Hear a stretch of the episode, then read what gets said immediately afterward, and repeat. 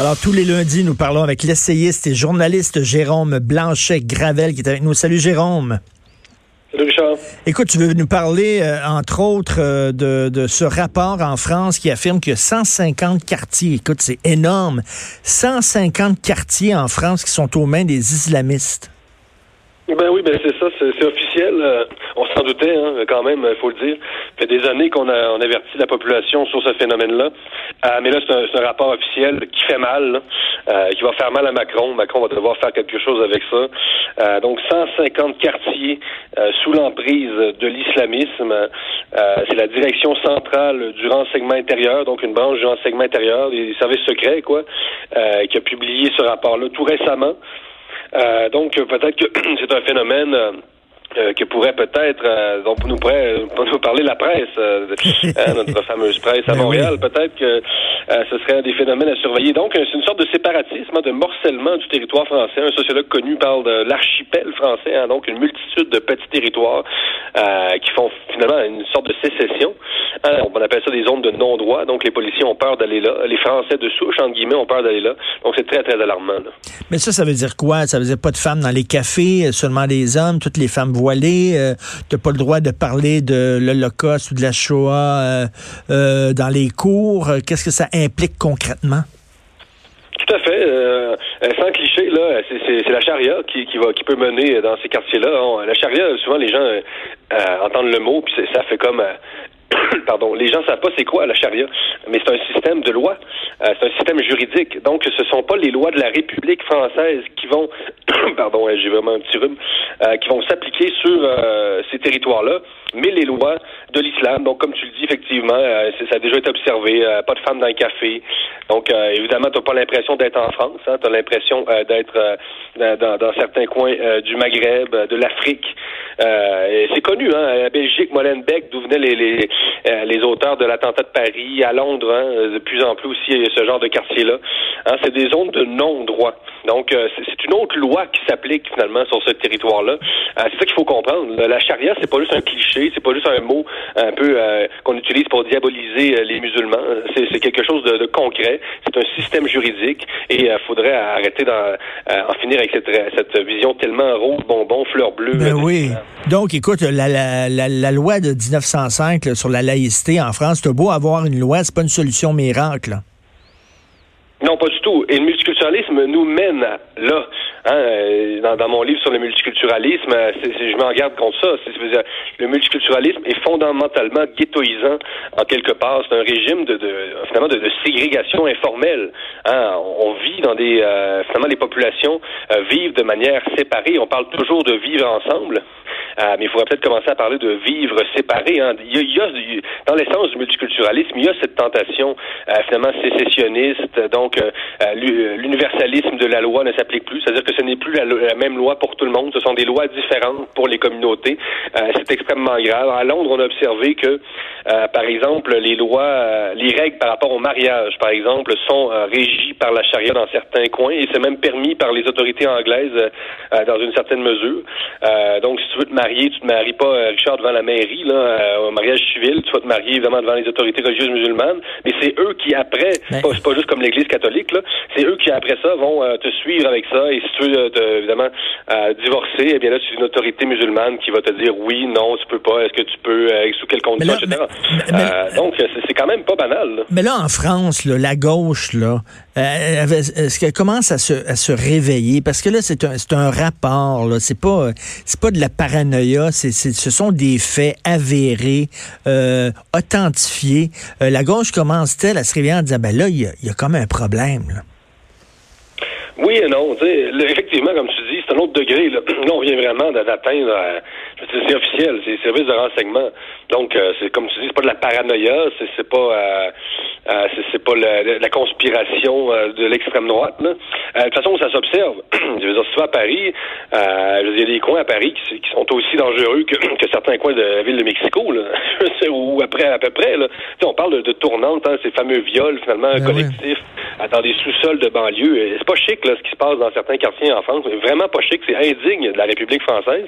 Et est-ce que la gauche se réveille? Je te dirais que oui puis non. Parce que le problème en France, c'est qu'il y a deux clivages. Le clivage, évidemment, euh, ce islamisme France de souche. De toute façon, je dis toujours de souche entre guillemets parce que euh, une infinie de Français qui sont d'origine euh, diverses, qui sont très très laïques et il faut pas rentrer dans ces dans ces thématiques-là. Et il y a le clivage. Donc le clivage entre la France profonde, si tu veux, et la France immigrée islamisée entre guillemets et euh, le clivage entre les élites économiques et euh, le peuple aussi. Y a un clivage économique. Donc la gauche, en ce moment, avec les gilets jaunes et tout ça, j'ai l'impression qu'elle se préoccupe davantage de ce clivage économique-là. Donc ça, ça va pas mal. Quand tu as deux clivages aussi forts dans une société, disons que ça, je peux pas dire que c'est très bon signe. Là. Ben non, mais il y a, euh, la, donc, la gauche se réveille puis elle se réveille pas. Puis il y a une gauche aussi indigéniste, très très racialiste, hein, qui finalement appelle à la guerre civile complètement, comme certaines personnalités d'extrême droite. Donc il y a deux camps qui disent il faut se taper sur la gueule. Euh, c'est quand qu'on va enfin se taper sur la gueule. Et euh, à gauche comme à l'extrême droite, il y, a, une vraie extrême droite en France, il faut le dire, mais qui est plus cachée, là, qui est pas qui est pas ben, nécessairement représentée par Marine Le Pen. Pendant trop longtemps en France et ici aussi, là, on associe toute critique de l'islamisme à une forme de xénophobie, de racisme.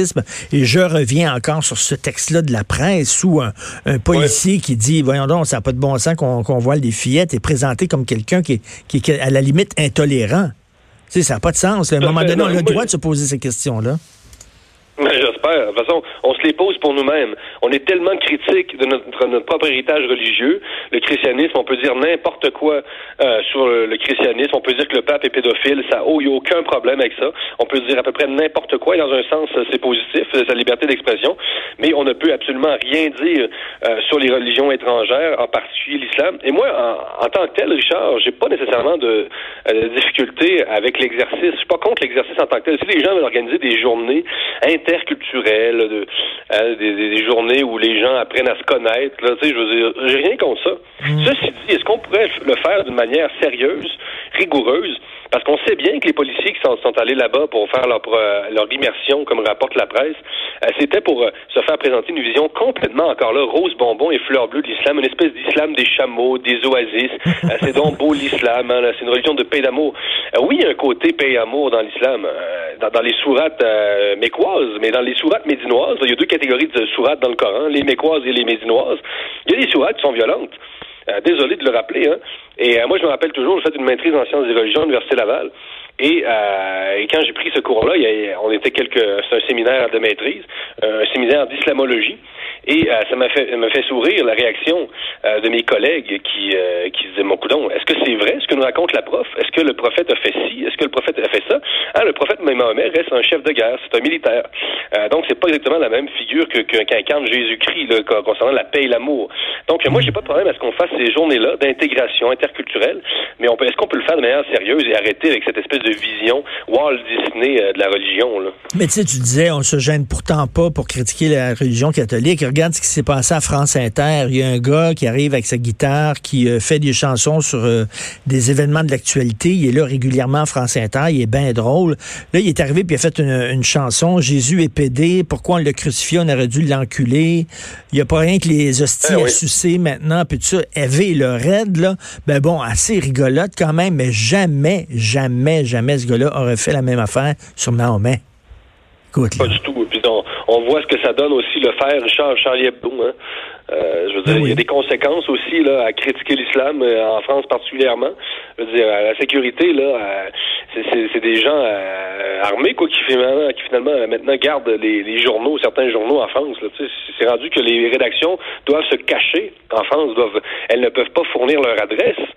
Hein, c'est quand même, euh, tu sais, au Québec, on n'a pas encore ce phénomène-là. On vit dans un monde encore complètement idyllique.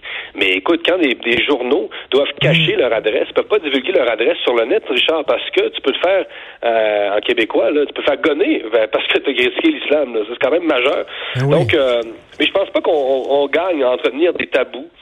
Hein, puis c'est une espèce de journée-là complètement gaga, c'est gnangnan. Donc euh, l'islam, c'est c'est parfait.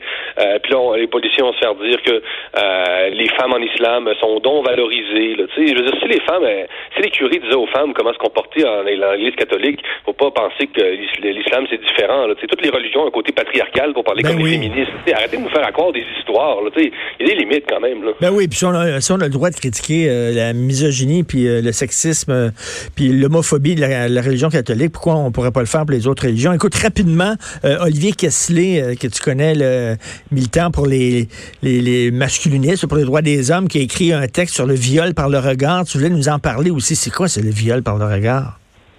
Ben oui, c'est un concept qui, qui fait son chemin. Euh, donc évidemment, c'est pas encore rentré dans les textes de loi.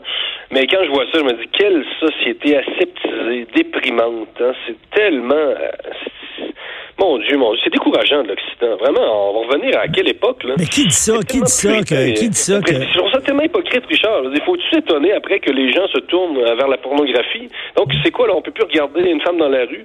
Après ça, les gars passent leur temps sur Internet à regarder des orgies, tout ça. Dans quel genre de monde hypocrite on vit? Sérieusement, c'est pas sérieux, ça, là. Mais c'est quoi? C'est des, des, des, militantes qui disent que maintenant, on devrait quoi? Qu'on devrait euh, criminaliser les regards insistants? On n'est pas encore rendu là, la criminalisation, mais ça, ça fait, comme le rapporte l'article du journal Le Matin en France, là, euh, ou en Belgique, je sais plus. Euh, c'est un, un, concept qui fait son chemin. Euh, donc, évidemment, il y a des femmes qui ont observé dans la rue même que ça peut être un signe de harcèlement, mais tout devient harcèlement dans la société, absolument tout. Donc, un jour, Richard, tu vas liker, hein, tu vas, tu vas aimer la, la photo d'une femme sur Facebook et ça peut être interprété comme une forme d'harcèlement. Tu dis, écoute, là, je veux dire... mais il y, y, y, a regard et regard. doit faire un certain il y a regard et regard. Mettons, tu es dans le métro, là, puis tu focuses, tu un regard vraiment là, insistant, c'est sein d'une femme tout le temps, là, pendant. Tu baisses pas le regard, pas, pas comme ça, on the side, là, tu regardes, hum, elle est jolie, puis titre, là. Mais tu sais, un regard insistant, ça, ça doit être, ça doit être tannant, là. Oui, encore là, c'est une question de jugement, c'est une question de degré. Il y a sûrement une gang de pervers quelque part dans le monde euh, qui ont regardé des femmes de manière, effectivement, tellement, euh, avec un regard tellement appuyé que tu dis, ben là, calmez-vous, les gars, eh mais, euh, mais encore là, il y a une différence quand même assez majeure entre un viol comme tel et un regard, parce que évidemment, si tu commences à faire ça, Richard, on va venir dans une société orwellienne. Je veux dire, les gens vont se mettre des œillères, aussi bien aussi euh, voiler les femmes. Vont, c'est, cette logique-là nous pousse là. C'est-à-dire que si les femmes, euh, on peut plus les regarder, ben là, euh, évidemment, les islamistes vont nous dire, ben voilez-les, c'est la solution, parce que là, c'est, de la violence visuelle, ce que vous faites, de la violence symbolique. Hein, donc, c'est, cette espèce d'esprit puritain, finalement, nous mène dans une société tellement aseptisée, froide, c'est, mécanique, c'est déprimant. Il faut revenir à l'esprit de la vraiment. Ben oui, toi, t'aimes beaucoup le Mexique, c'est ça, l'esprit latin. Tu sais, célébrer la beauté des femmes. moi, je, J'aime ça, des belles filles. Il devrait en avoir plus, tu sais. non, mais tu sais, regarder une jolie femme qui passe, puis bon, c'est tout, là, sans, sans vraiment la regarder en train de drouler, puis, de saliver, puis tout ça, là, mais tu sais, comme, euh, je sais pas, célébrer la beauté des femmes et que les femmes regardent les hommes aussi. Pourquoi pas? Ah oui, il y a ça, c'est ça qu'on, dont on parle pas. C'est que c'est, pas à sens unique, cette affaire-là. Ben oui. J'espère c'est à deux sens. J'espère. Il y a encore ça en France, il y a encore ça dans les pays latins. J'espère que on ne verra pas ça. Mais ben, cela dit, on fait la différence entre il y a regard et regard, comme je le dis. Merci beaucoup, Jérôme Blanchet-Gravel. Passe une bonne semaine. Bonne semaine, salut. Salut.